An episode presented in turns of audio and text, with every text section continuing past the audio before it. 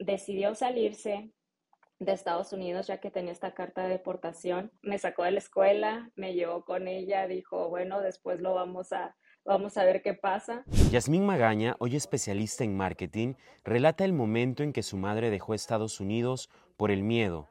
Poco después, intentó cruzar la frontera de regreso, pero fue detenida. Fue demasiado traumático ver a tu mamá encerrada, ver a tu mamá eh, pues sí, tal cual como, como delincuente, encerrada en rejas. Esto hizo que se quedaran en México. Ya siendo adulta, Yasmín se mudó a Estados Unidos, donde había nacido, para empezar una nueva vida y sin saber inglés. Y yo no le entendía, o sea, en un momento me quedé bloqueada totalmente. Yo no sabía qué quería que hiciera. Tuvo que venir mi manager me sacó de ahí, le pidió perdón a la señora, perdón, es nueva, no habla inglés, me llevó a lavar trastes y de ahí no me sacó. Esto es Crónicas Inmigrantes, el podcast de noticias para inmigrantes. Este video llega gracias a Inglés Básico para tu vida diaria de Revolution English. Ingresa a fano, f u n n e l barra crónicas para mejorar tu inglés. Hola amigos de Crónicas Inmigrantes, gracias por acompañarnos en un episodio más. Hoy tenemos una invitada muy especial, a Yasmín Magaña, que es una de las creadoras de Revolution English, una página donde enseñan y también ayudan a mejorar el inglés a los hispanohablantes. Gracias Yasmín por acompañarnos. Cuéntanos un poco sobre, sobre Revolution English. Hola Eden, muchas gracias por invitarme. Estoy muy feliz de poder compartir este espacio contigo y contarte un poco más de lo que hago y también por qué lo hago, porque siempre me encanta conectar y contarle eso a mi comunidad para que, para que tomen un poquito de, que vean de dónde vengo y por qué hago las cosas eh, y por qué hablo con tanta pasión de lo que hago. Eh, porque Revolution English, te cuento, es una página donde en Instagram y TikTok estamos en redes sociales, donde ponemos contenido, videos eh, que tratamos de hacerlo más divertido y didáctico para las personas hispanas que viven en Estados Unidos, para que aprendan ese inglés básico más que nada, para que tomen esa confianza. Son situaciones más que nada cotidianas. Eh, por ejemplo, eh, cómo ordenar comida en un restaurante y obviamente este tipo de de situaciones te hace sentir mucho más seguro cuando ya vas a un restaurante, a ordenar café, al banco, todas estas situaciones cotidianas las puedes claro, cosas, cosas que les pueden servir en el día a día mucho a las personas y, más porque ahora tienen un curso y que, estamos agradecidos porque han sido nuestros, nuestros auspiciadores en esta temporada de Crónicas Inmigrantes, ah, que ayuda mucho a las personas que quieren un poco más, ¿no?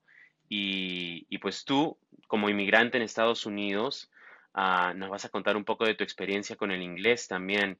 Eh, pero vamos a hablar sobre toda tu experiencia. Vamos a hablar todo lo que podamos en este tiempo. Quiero que empieces eh, de niña, porque tú tienes una, historia, o de bebé, historia interesante. Tú naciste, naciste en Estados Unidos, pero de muy chiquita te fuiste o te llevaron a México. Cuéntanos eso. Sí, ah, espero que nos alcance el tiempo, tanto que contar.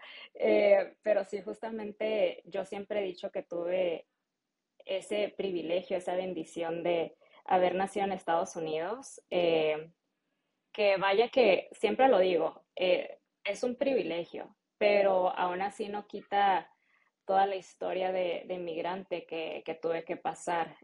mis papás son mexicanos, mis papás emigraron a Estados Unidos.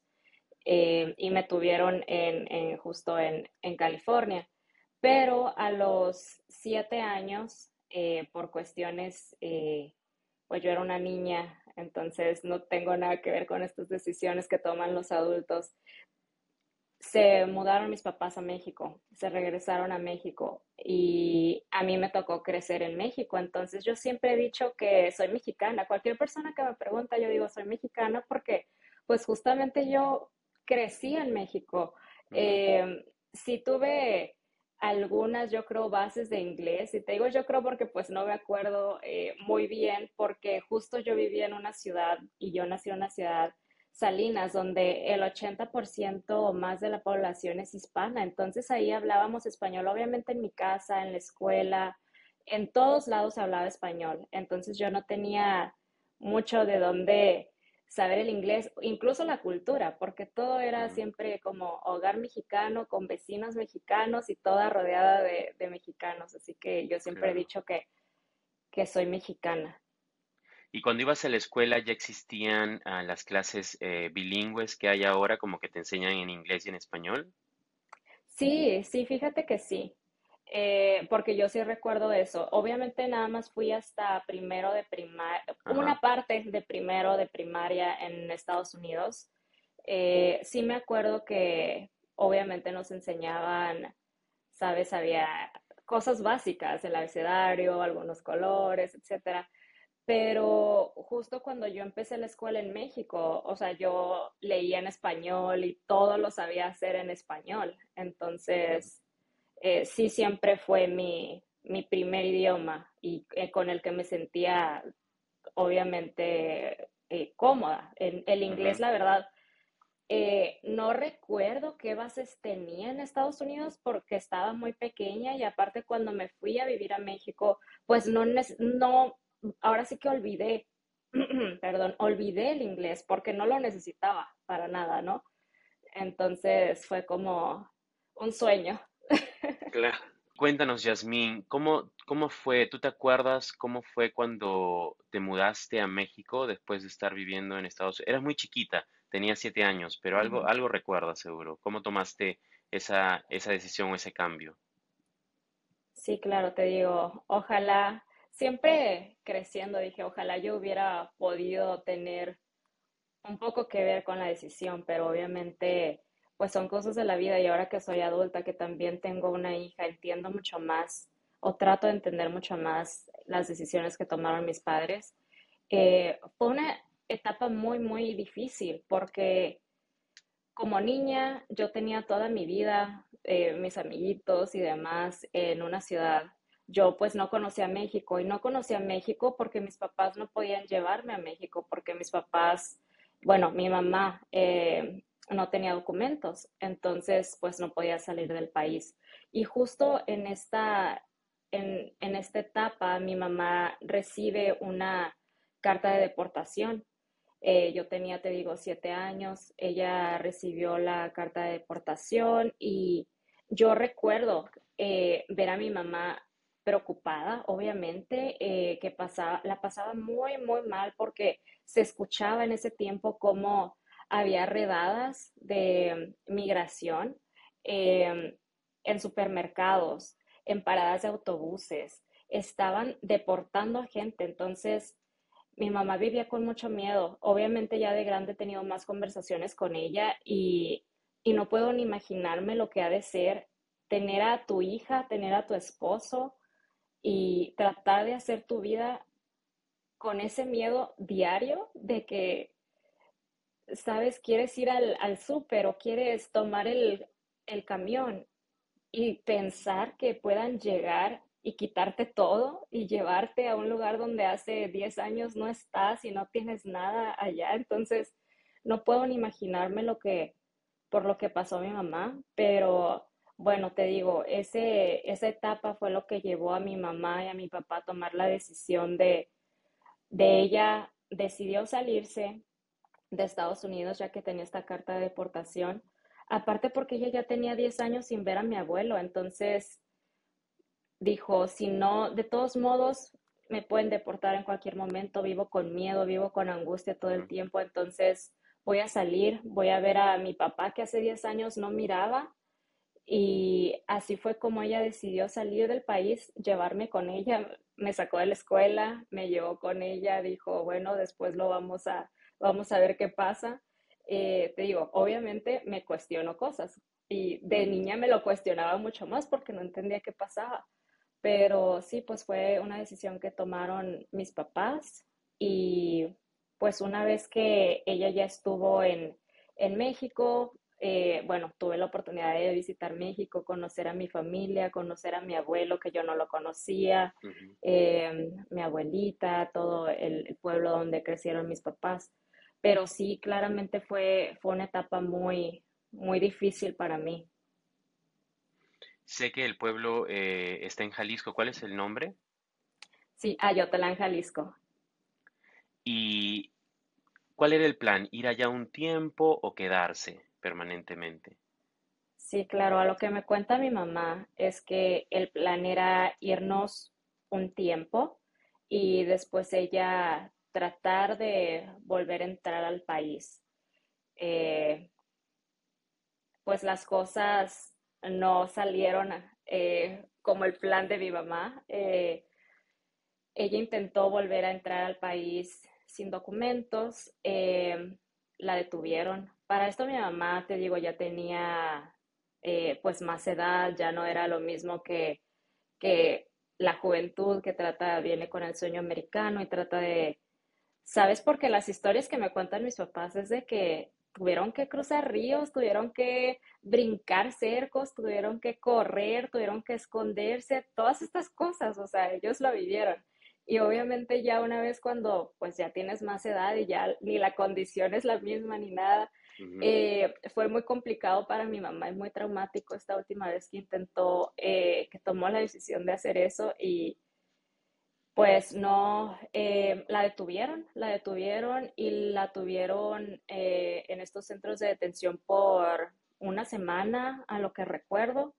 ella estuvo en una ciudad fronteriza, Yuma, Arizona, entonces ahí yo recuerdo que yo estuve con mi papá. Para esto mi papá, eh, él sí tiene documentos, entonces tuvimos la oportunidad de ir a visitarla, pero también fue demasiado traumático ver a tu mamá encerrada, ver a tu mamá, eh, pues sí, tal cual como, como delincuente, encerrada en rejas y, y ella obviamente trataba de hacerse la fuerte, pero pues no, es muy, es muy complicado, es muy difícil eh, ver a tu mamá haciendo eso. Cuando tú sabes en tu corazón y tú sabes, conoces a tus papás y sabes que lo único que quieren hacer es regresar a su vida, regresar a, al, o sea, ellos trabajadores, buenas personas, sabes que no lo están haciendo con una intención de dañar a alguien.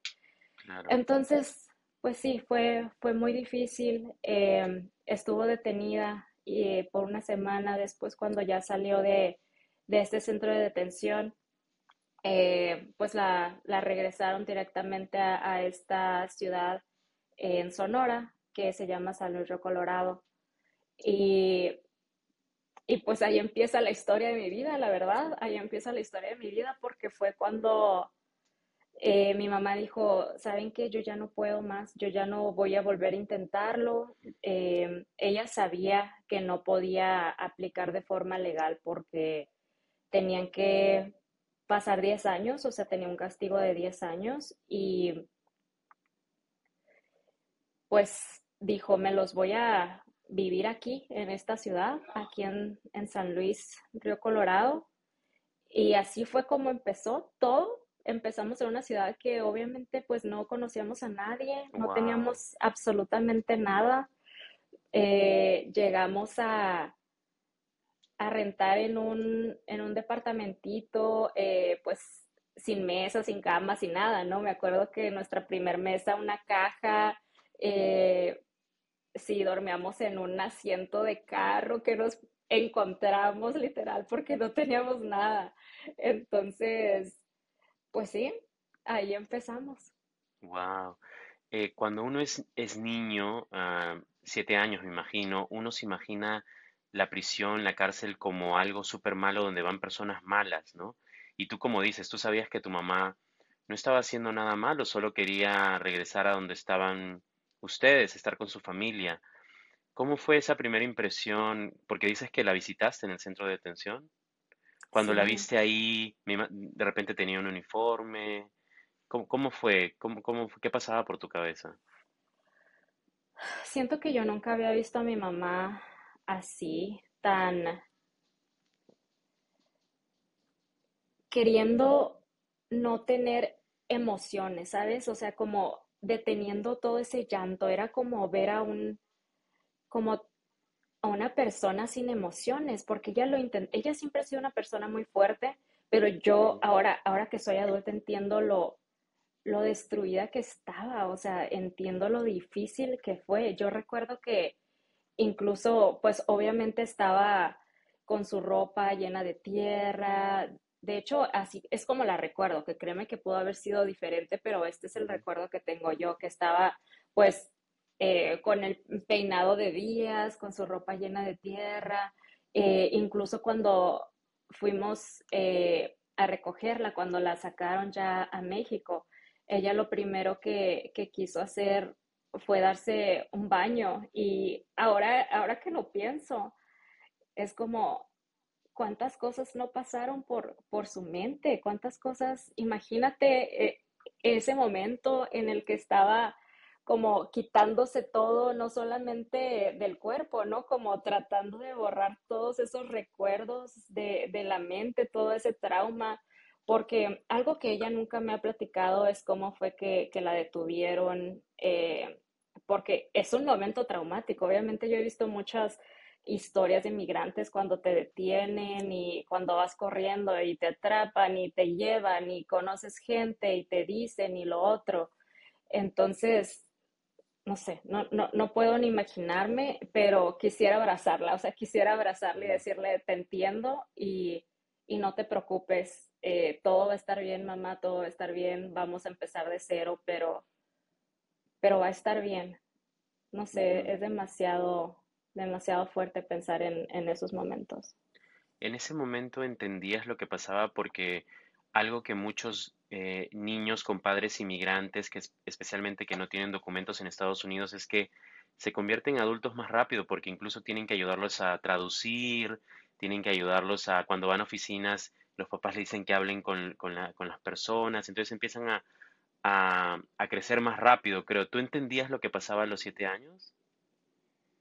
¿Sabes qué es lo que pasa? Que yo desde, desde muy pequeña siempre a lo que tengo memoria, siempre quise poder hacer o tener una opinión, tener una voz o poder decir o poder ayudar un poco más a mis papás, porque yo soy hija única, entonces yo me enteraba de todo lo que pasaba y a lo que podía entender eh, o a lo que yo razonaba era que, bueno, es que no entiendo por qué no nos quieren en este país no entiendo, no entiendo si somos buenas personas, no le hacemos daño a nadie, ¿por qué no nos quieren aquí? Era mi, como mi sentimiento más fuerte, ¿no? Mi pregunta más grande, ¿por qué no nos quieren aquí? Entonces, sabes que si te soy sincera, que incluso cuando nos fuimos a México, en mi mente de niña fue, bueno, ya estamos en donde pertenecemos. Yo no entendía que en Estados Unidos ah, tal vez hay más oportunidades, que hay mejores trabajos. Yo solo entendía que era una, un país donde no me querían. ese era el sentimiento, ¿no? Donde tenían a mi mamá viviendo con miedo. Yo no entendía por qué. Entonces, cuando regresamos a México, para mí también fue ese como, bueno, entonces de aquí soy, aquí, aquí debía haber estado tal vez, aquí, aquí sí mi mamá va a poder vivir más feliz, aquí tal vez todo va a estar mejor. Que obviamente así no fueron exactamente las cosas, pero sí eh, es la memoria que tengo de, de ese momento. Y en ese tiempo me dices que tu papá se quedó en Estados Unidos para trabajar, me imagino. Sí, mi papá eh, desde que se fue a Estados Unidos, él empezó a trabajar en la agricultura. Entonces, más de 30 años trabajó en la agricultura. Mi papá ya está jubilado, pero gracias a que trabajaba en la agricultura pudo hacerse ciudadano ah, gracias a la reforma migratoria que hubo en el 86, me parece. Y pues él estuvo, bueno, él no... Eh, tenía mucha, mucho conocimiento del idioma, entonces eh, consiguió este trabajo en la agricultura y yo creo que ahí se sintió, eh, pues no quiero decir, bueno, no quiero eh, decir que cómodo, porque obviamente es un trabajo muy difícil, es un trabajo muy pesado, pero O en una zona de Pues confort, de en repente, ¿no? una zona de confort tal vez sí. Eh, nos daba para comer, era un trabajo seguro, era un trabajo constante. Eh, entonces, este trabajo era ocho meses en Salinas, en California, y cuatro meses en Yuma, que justo como te comentaba, donde deportaron a mi mamá fue Claro. en, en Yuma, y la parte del otro lado en México se llama San Luis Río Colorado, es en Sonora. Entonces, por eso fue que también decidimos quedarnos ahí. Bueno, decidió mi mamá y mi papá quedarse en San Luis porque era la única forma en que iban a poder estar un poco más en contacto, ¿no? Porque mi papá se iba a ir ocho meses a trabajar a Salinas, iba a regresar cuatro a estar con nosotros en México, en San Luis, y cruzar todos los días, cruzar la frontera para irse a trabajar a Yuma. Y para Entonces, dormir en México. Para, sí, literalmente llegaba a dormir porque era, pues imagínate, se iba muy temprano porque tienes que hacer la fila en la frontera para cruzar, luego era otros 40 minutos para llegar a su trabajo, salía tarde, otra vez manejar para salir a México y había veces que pues sí, yo ya no lo, lo miraba porque ya hasta, hasta el domingo que era su único día libre, pero si no hubiera sido por eso, pues no lo hubiera visto nunca, o sea, hubiera estado sí fue demasiado, demasiado complicado. Yo creo que eso, para serte sincera, yo creo que no tener a mi papá tan presente fue, fue lo más difícil de, de mi niñez después de, de mudarnos a México. Fue lo más, lo más difícil, porque como niña igual haces otros amigos, vas a otra escuela, no, no necesitas mucho en verdad de lujos ni comodidades, eres un niño, pero ver ese cambio en tu familia, ver ese cambio en que ya no vas a ver a tu papá tan seguido, saber que tu papá no va a estar contigo ocho meses, es demasiado, demasiado complicado. Entonces, ocho meses eh, literalmente no veían a tu papá o tu papá iba alguna vez en esos ocho meses. Son 11 horas de camino eh, de Salinas a Yuma. Entonces, recuerdo que al principio trataba de ir, sí trataba de ir, pero no sé si también recuerdas que en ese tiempo hubo una crisis económica también muy grande, eh, pues para todos, ¿no? Entonces, cuando la gasolina empezó a subir, cuando todo empezó a subir, pues mis papás no les daba para gastar en la gasolina más que nada, ¿no? Para gastar en la gasolina para ir a visitarnos tan seguido. Entonces a veces pasaban tres meses, a veces cuatro meses, y te estoy diciendo de que iba a visitarnos un fin de semana, porque pues no podía pedir tantas vacaciones, porque pues no, no las tenía, ¿no? Era eh, en ese tiempo y en este trabajo no recuerdo, pero nos iba a visitar dos días y se iba, se regresaba. Eh, pero sí, eh, como promedio yo creo que iba cada tres, cuatro meses. ¿Cuáles fueron algunos momentos que tú necesitabas a tu papá y él no estaba ahí, ¿no? Hay momentos especiales, no sé, tus 15 años estuvo, ah, cuando tuviste alguna graduación de la escuela, ¿recuerdas? Sí.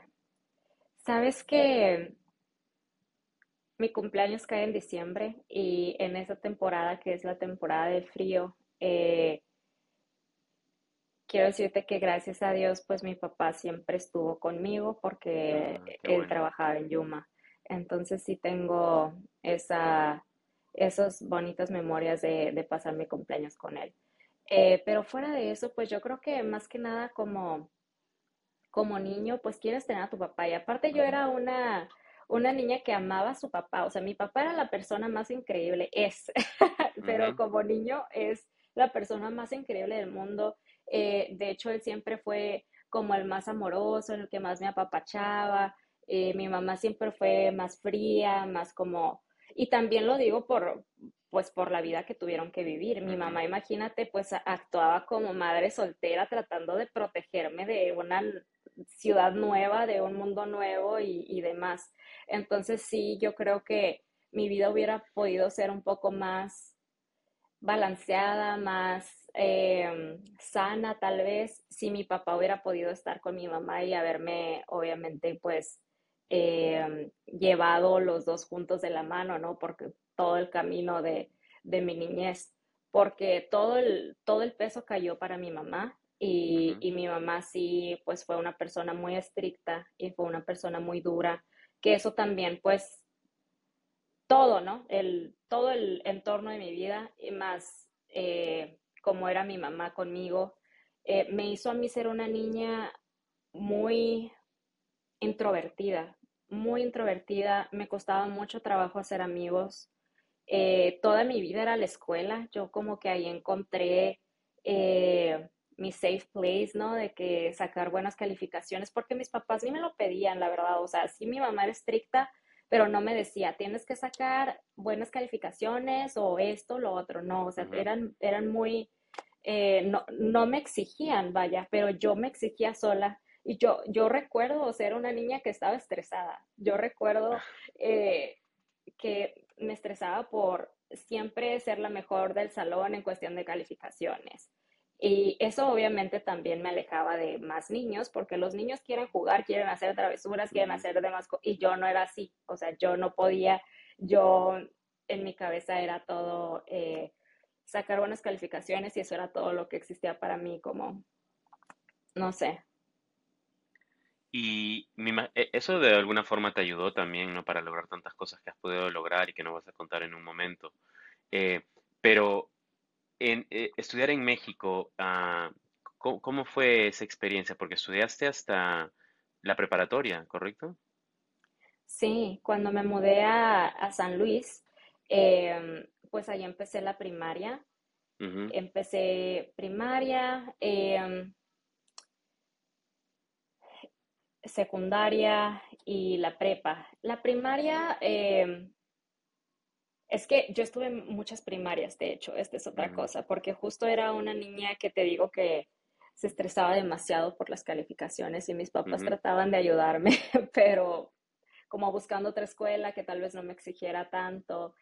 La primera escuela que fui fue una escuela católica, entonces eh, sí era un poquito más eh, estricta y um, siempre me pedían a mí salir en obras o eh, si iba a ir el presidente municipal, yo era la que tenía que hablar y yo era la que tenía que decir el poema del Día de las Madres y yo era la que tenía que hacer todo, ¿no? Y yo estaba súper cansada de eso, yo ya no quería eso, entonces le pedí a mis papás que me sacaran y um, justo me metieron a una escuela en Estados Unidos eh, porque es muy común en la frontera que vayas a escuelas en Estados Unidos, cruzar todos los días, pero no, ahí fue un, una experiencia muy, muy negativa para mí como niña también. Te digo que tenía problemas para adaptarme con otros ujú, niños y ahí por el idioma, o sea, me hacían bullying, claro. nadie me hablaba. ¿Qué edad Eh, tenías? esto me parece que fue como en tercero, en tercero de, de primaria.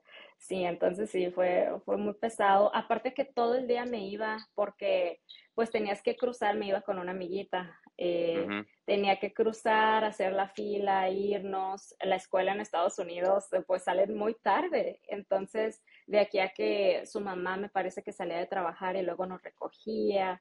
Entonces yo llegaba a mi casa ya como a las 5 o 6 de la tarde y súper triste y no, fue, fue muy complicado, eh, fue muy difícil. Y ¿Y cómo después de estaba tu inglés cuando, cuando ibas a la escuela en Estados Unidos? sí, pues no era muy bueno, no, no era muy bueno. Y no estuve lo suficiente porque estuve como unos cuatro meses, yo creo, porque yo ya no podía más. eh, fue, fue muy complicado esa etapa. Eh, Sí, no hablaba. Yo no hablaba con otros niños. Entonces, ¿cómo era mi inglés? No sé, porque yo no hablaba. Yo no Wow. Tenía conversaciones con otros niños que yo recuerde.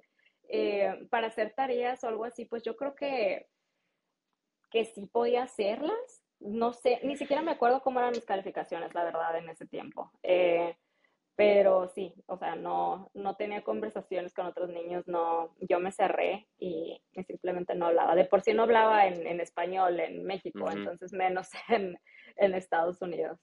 Eh, y después de eso fue que me metieron en una escuela pública en, a- aquí en México. Y ahí fue donde mi vida empezó a cambiar, porque vaya, empecé a ver como, siento que mi mamá siempre me había tenido en una burbuja tratando de cuidarme lo más posible, que no hubiera eh, pues la sabes estas cosas, la vagancia, le dicen en México que hay, ¿no? Y demás. Entonces, cuando ya por fin me metieron a una escuela pública, ya, eh, pues tuve la oportunidad de ver cómo había otros niños que, y aparte ya entrabas pues en esa etapa de los que son en quinto y sexto, ¿no? De que ya mm, te empiezas con, sí, sí, sí.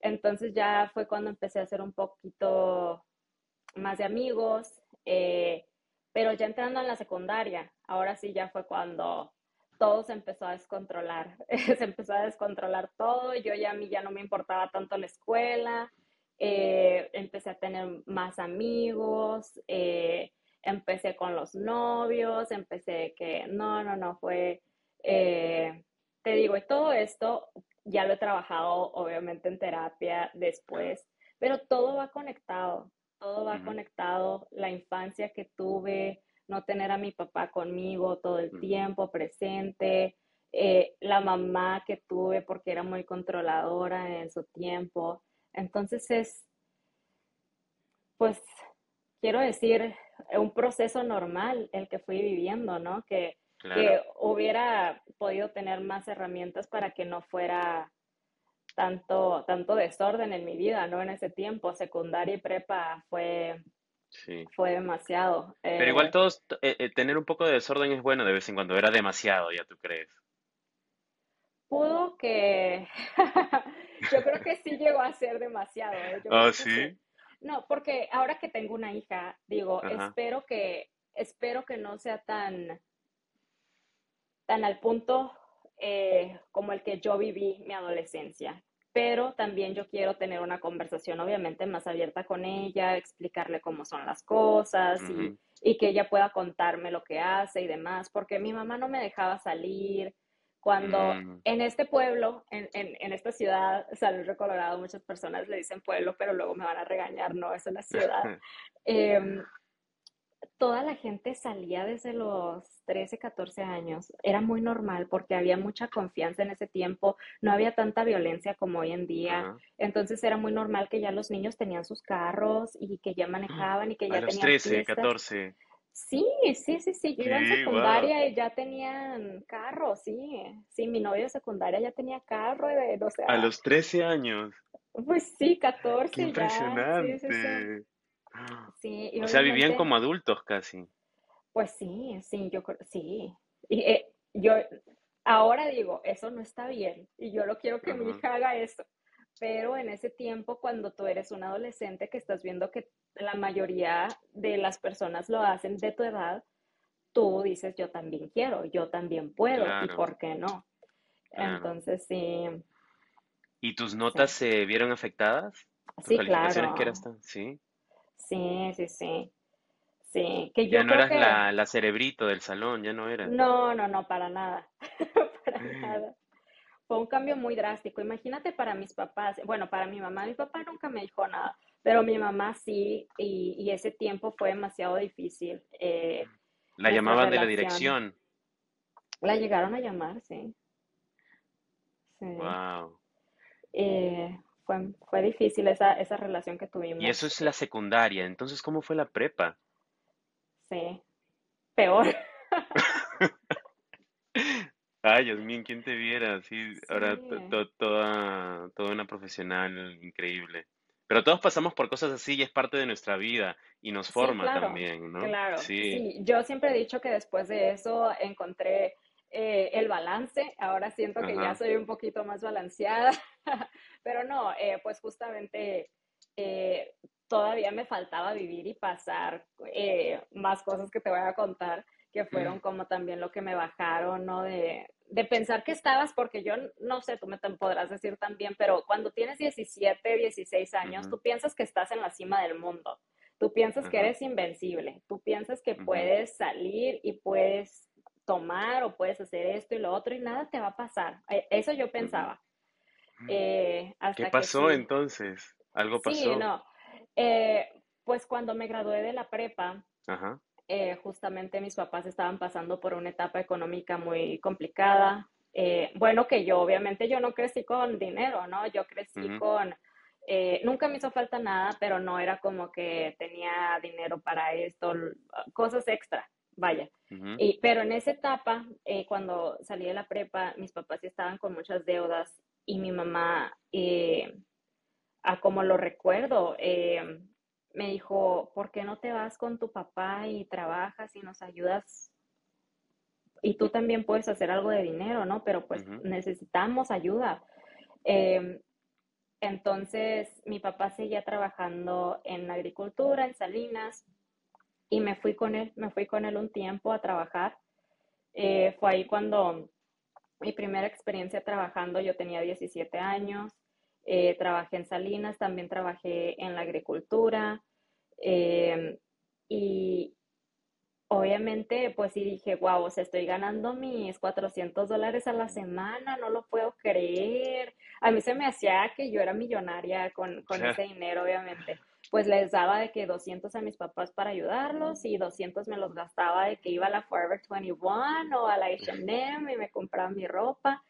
Y ese tiempo que estuve trabajando, pues no, para mí fue como que increíble, ¿no? De que eh, me abrió el mundo, obviamente uno, a saber que todo cuesta, que si yo claro. quiero obtener algo, tengo que trabajarle, ¿no? A saber también apreciar un poco más todo el sacrificio de mis papás. Y, y yo sin ningún problema, yo siempre los he ayudado. Desde ese entonces, yo siempre he dicho, aquí está yo tratando de regresarles algo de todo lo que ellos me han dado, ¿no?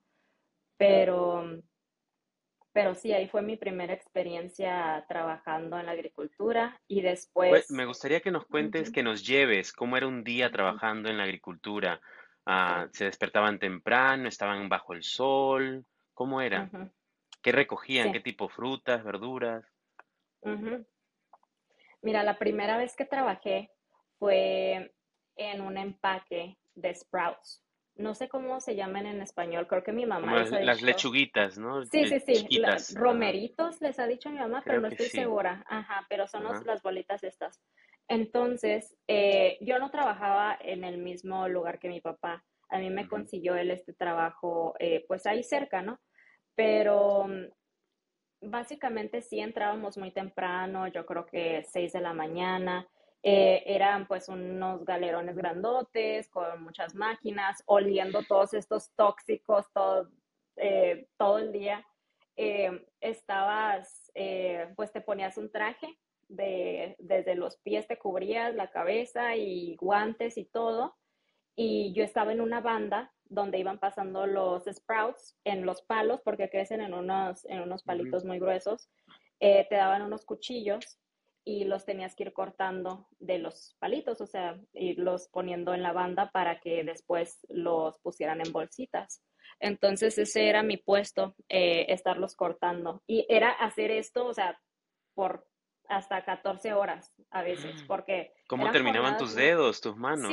no, era muy, muy pesado. Eh, ay, para esto obviamente me tenía que hacer mi lonche, yo llevaba mis burritos y platicaba con las señoras y, no, hombre, Eh, para mí también era un- fue una experiencia muy bonita porque conocí a mucha gente y a mí en ese entonces pues me encantaba hablar con la gente, o sea, yo ya era un poquito más extrovertida. Em, y sí, conocí mucha gente, aprendí muchísimo. Em, pero era muy pesado. No, yo me acuerdo que a veces llegaba, lle- porque para esto vivíamos en un cuarto, o sea, mi papá rentaba un cuarto chiquitito, chiquitito, en una casa, ¿no? Y yo como estaba viviendo con él, nos compartíamos, o sea, él tenía una camita de un lado y yo tenía la camita del otro lado, ¿no? ujú. Entonces yo llegaba a ese cuarto y me tiraba en el piso y me quedaba ahí un rato, o sea, de lo cansada que estaba de, de todo el día estar haciendo lo mismo y demás. Y eso que yo solamente estuve ahí unos meses, ¿eh? Eh, trabajando en este primer trabajo. Eh, pero no, o sea, yo llegaba y todo lo que reflexionaba era cómo estas personas que muchas de ellas tenían profesiones en, sus países y llegaban a Estados Unidos y y ahí se quedaban, tenían siete años trabajando ahí, tenían diez años trabajando en el mismo lugar. Y pues uno por no saber inglés, que era lo que me contaban ellos, que nunca aprendieron inglés, eh, otro porque no pudieron revalidar sus estudios o no supieron cómo hacerlo o no tenían documentos. Entonces, sí fue, fue un momento de muchísimo aprendizaje y reflexión. Eh, que wow, como dices tú, o sea, todo te va formando y todas son experiencias que, que te van haciendo quien eres. Entonces esa fue una de las cosas, como te digo, de yo de venir de creyendo que yo estaba en, en lo máximo viviendo Ujú, e- en, esa ciudad, siendo indestructible, llegar al mundo real, ¿no? Y, claro. y ver todo esto, sí, aprendí muchísimo y, y Sí, una de las cosas que, que, men- que mencionaste del inglés, ¿no? Que no está mal no querer aprender inglés. Yo no, yo no veo ningún problema porque hay ciudades en Estados Unidos que uno puede vivir fácilmente sin hablar una palabra en inglés, ¿no? Eh, en Texas, donde yo vivo, en Dallas, hay lugares eh, donde hay el supermercado, tiendas hispanas, entonces no, no necesitas, pero creo que eso es lo que te ayuda a llegar al próximo nivel, ¿no? O avanzar mucho más.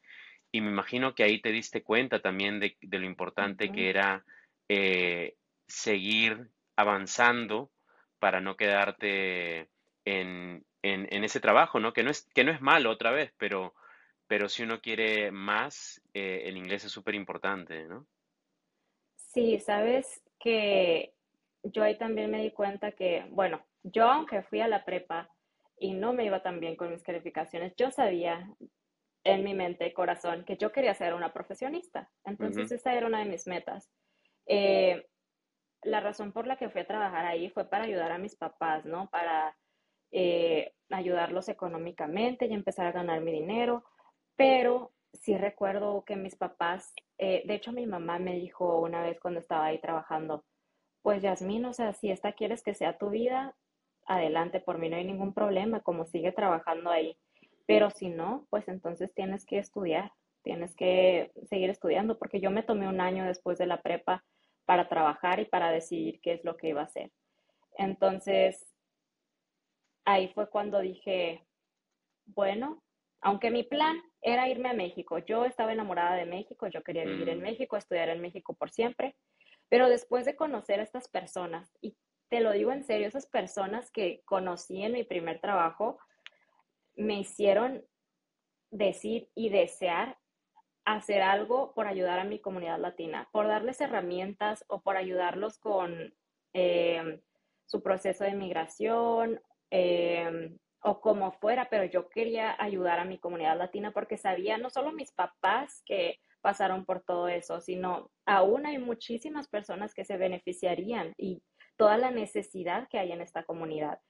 Entonces, mi meta eh, fue, bueno, quiero ser abogada de migración, quiero ser abogada de migración, voy a empezar a, a um, estudiar, entonces fue así como dije, voy a entrar a Community College, eh, pero obviamente pues no voy a poder seguir trabajando aquí y estudiando, así que fue como me busqué un trabajo en un restaurante, empecé a trabajar en Subway, eh, que también cosas tan, tan locas que me pasaban, tan, que ahorita digo, ahorita me río, pero cómo lloré, cómo lloré en esas primeras eh, experiencias con los trabajos en Estados Unidos.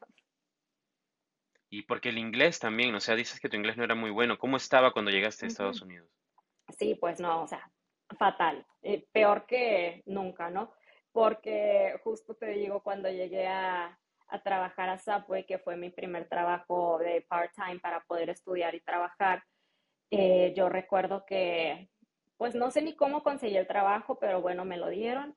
Y una vez que me pusieron a hacer sándwiches, eh, estaba yo ahí y recuerdo que me dio un ataque de pánico como nunca antes me había dado. Una señora estaba enfrente de mí, pues pidiéndome que le pusiera jamón en inglés, te estoy diciendo, ¿no? Um, yes, ham and cheese and tomatoes and lettuce. Y yo no le entendía, o sea, en un momento me quedé bloqueada totalmente. Yo no sabía qué quería que hiciera. Tuvo que venir mi manager, me sacó de ahí, le pidió perdón a la señora, perdón, es nueva, no habla inglés.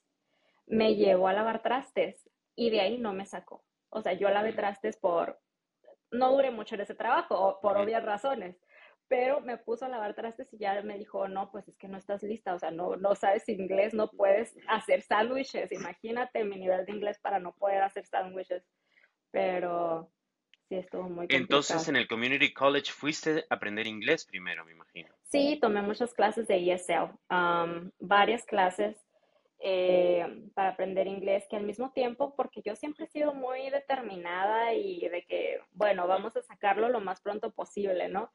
Entonces, me acuerdo que la primera vez que fui con mi consejero en el Community College, me dijo, bueno, ¿cuál es tu meta? ¿A qué universidad quieres ir? Y todo esto. Y yo le dije, bueno, pues yo quiero ser abogada. Y yo no tenía ni idea de cómo funcionaba el sistema educativo en Estados Unidos. Em, yo no sabía que primero tenía que estudiar ahí dos años y después transferirme a una universidad y después estudiar cuatro años en una escuela de leyes, para nada. Entonces le dije eso y me dijo, ok, pues tienes que estudiar aquí para después transferirte a una, universidad. Me dijo, ¿tienes planes de qué universidad quieres ir? Yo no conocía nada de universidades, entonces le dije, pues la mejor universidad de California. Y el consejero me dijo como, em, te recomiendo que veas otras opciones. Eh, pues obviamente me miraba que yo no tenía inglés ni nada, entonces era cómo se quiere ella transferir a la mejor universidad de California. O sea, te estoy hablando de que él me mencionó de que en Berkeley, Stanford o estas universidades, que yo ni siquiera sabía cuáles eran estas universidades. Eh, pero bueno, yo me enojé tanto en ese momento, me enojé tanto que dije, me vas a ver aquí en dos años. Yo me voy a transferir a la mejor universidad. Me vale cómo le voy a hacer. Yo no sé, obviamente en ese momento yo no tenía idea cómo le iba a hacer. Pero, pues sí, Eden, regresé dos años que estudié, o sea, yo me acuerdo, me la pasaba estudiando todo el tiempo. Ahí volvió otra vez yo a ser mi yo que estudiaba y dedicada y todo para la escuela. Em, regresé en dos años con mi cartita de fui aceptada en Berkeley. ¡Wow! ¿Y era el mismo consejero? Sí, pues yo quería ir a demostrarle, a decirle, esa fue todo la razón por la que luché tanto. ¿Y qué te dijo? ¿Te acuerdas?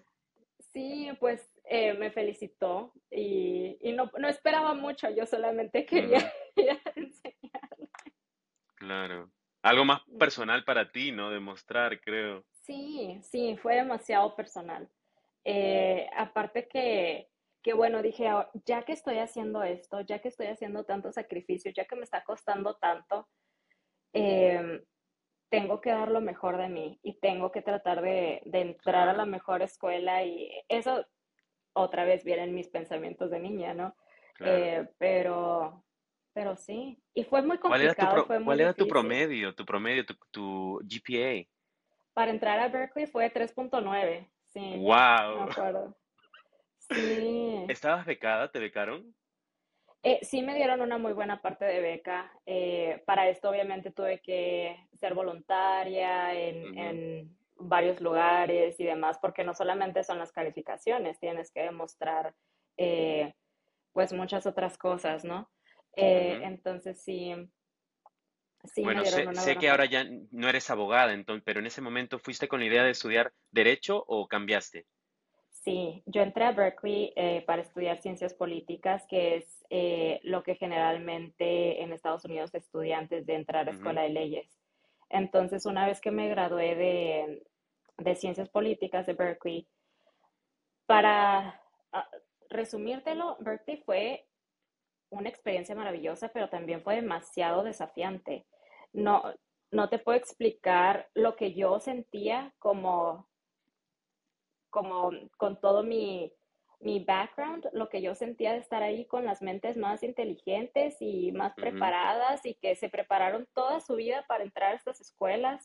Obviamente yo estaba, o sea, yo, yo entendía que yo no era tan inteligente como la mayoría de las personas que estaban sentadas a mi alrededor. O sea, obviamente yo, yo entendía eso y, y trataba de estudiar mucho, pero aún así pues no me daba. Y más que nada el idioma porque una cosa es estar en community college eh, con el inglés pues un poquito más básico que lo que es estar en una universidad. O sea, para mí fue un cambio... Un Ivy League, como le dicen, ¿no? O sea, súper, súper, súper. Fue demasiado. Yo no entendía a veces ni la mitad de las palabras que decían en clase. Yo tenía que estudiar mil veces, usar herramientas para traducir cosas. Entonces sí fue, fue muy, muy complicado. Y entonces, después de que me gradué de Berkeley, dije, bueno, por mi salud mental y demás, quiero estudiar otros cuatro años igual de intenso, porque Escuela de Leyes es aún más intenso. Entonces. Ah, ya te preguntaste. Sí, sí, sí. Entonces dije, no sé si quiero hacer eso, yo creo que me voy a tomar un tiempo. Eh, y justo me tomé un tiempo y mi primer trabajo saliendo de, de Berkeley fue en, marketing, fue en, mercadotecnia y ayudando a negocios latinos, eh, a darles pues una plataforma en línea.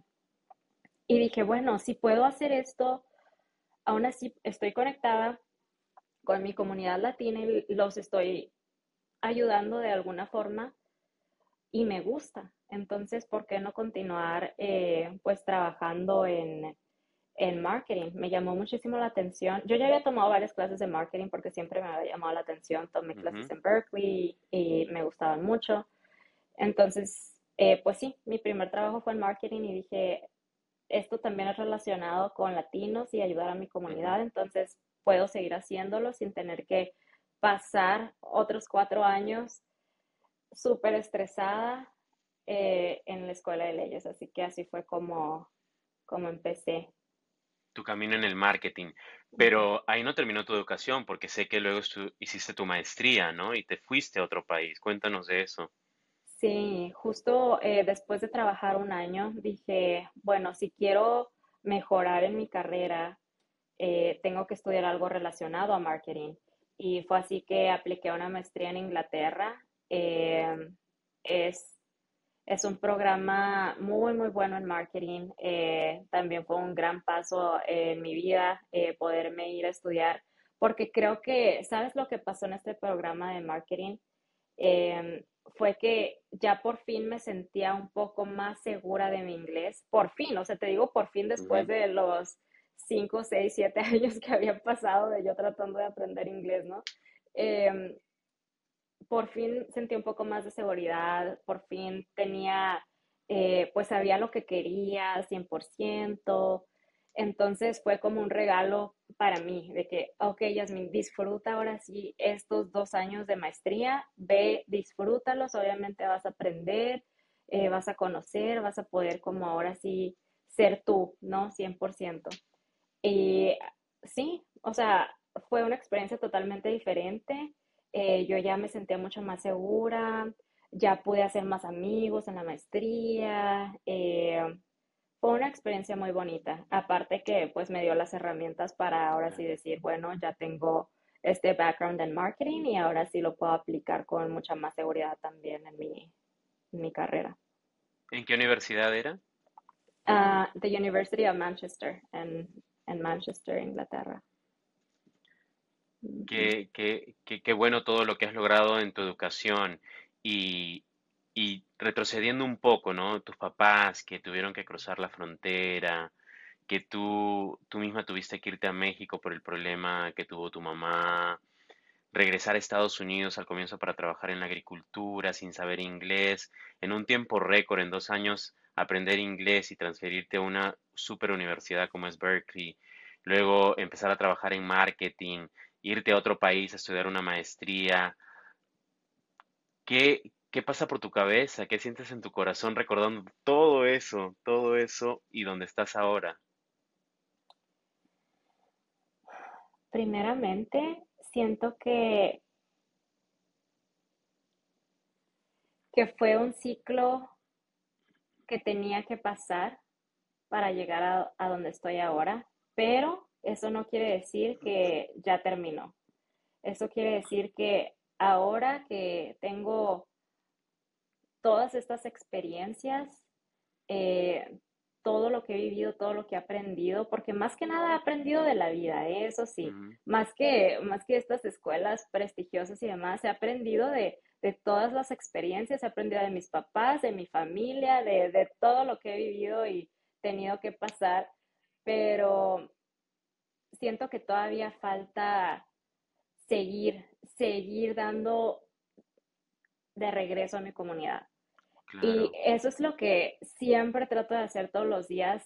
Eh, tengo la, la, fortuna de tener un trabajo que todos todos los días estoy en contacto con mi comunidad latina, donde tengo la oportunidad de conectar todo lo que he vivido y aprendido y regresarlo y transformarlo en cosas útiles para, para mi comunidad. Entonces, siento que todavía estoy en ese proceso, todavía estoy en ese proceso de, de seguir encontrando formas de conectar y de regresar a mi comunidad y pues espero, eso sí espero que la vida ya no me traiga tantos desafíos porque ya ahora sí digo, ya, ya fueron, ya fueron bastantes, pero si no, también siento que todas estas experiencias de alguna forma te preparan, te preparan y la vida siempre es una ruleta rusa, siempre lo he dicho, eh, a veces puedes sentirte una persona muy exitosa, pero pueden pasar muchas cosas y tienes que saber que a veces tienes que volver a empezar de cero y,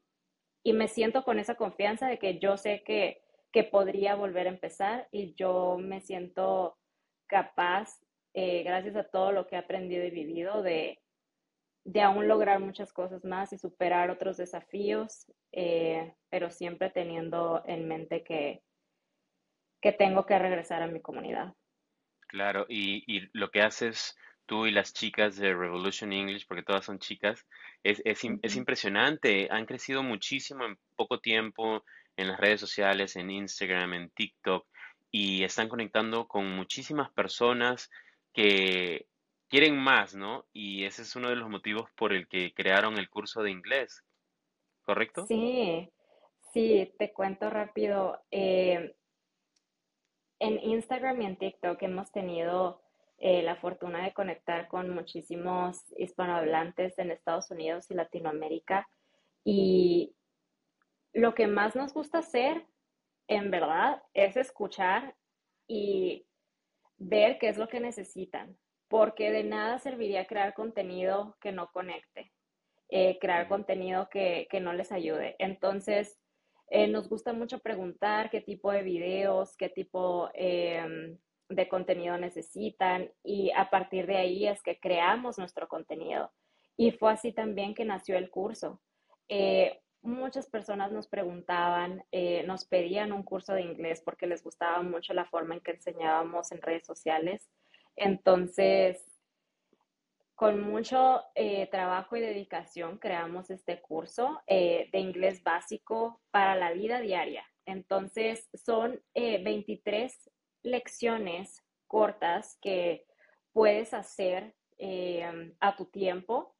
Puedes realizarlas a tu tiempo, son en formato de video, te vamos a enseñar vocabulario, te vamos a enseñar a pronunciar, te vamos a enseñar a decir frases que necesitas en estas situaciones. Cada una de las lecciones eh, está categorizada, eh, por ejemplo, vocabulario y frases eh, para restaurante, para ir al supermercado, para ir al doctor, para buscar empleo.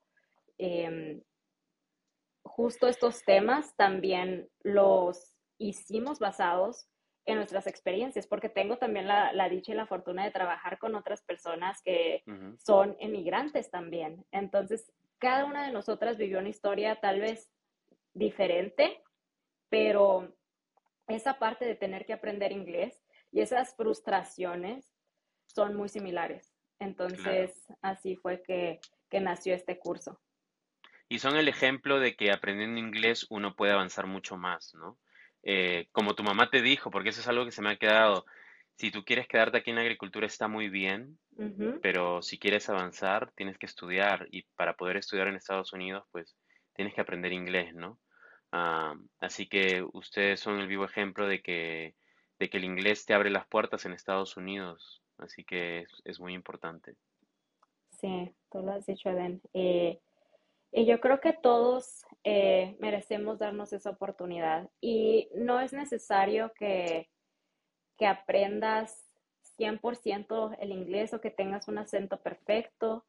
Lo importante es que tú ganes esas herramientas para poder sentirte cómodo también, porque quieras o no, pues el inglés se necesita en la mayoría de las ciudades. También como lo comentaste, en muchas ciudades puedes no saber inglés para nada, pero ojalá que todas las personas se den la oportunidad de aprender lo básico para que se sientan seguros para explorar un poco más este país y explorar un poco más todas las oportunidades. Claro. Y yo sé que el inglés en, en la vida de todos nos ha impactado de alguna forma. Tú tienes un esposo, ya no podemos ahondar mucho por el tiempo, pero que tu esposo también, el inglés lo ha ayudado a crecer un montón, ¿no? A tu familia, etcétera.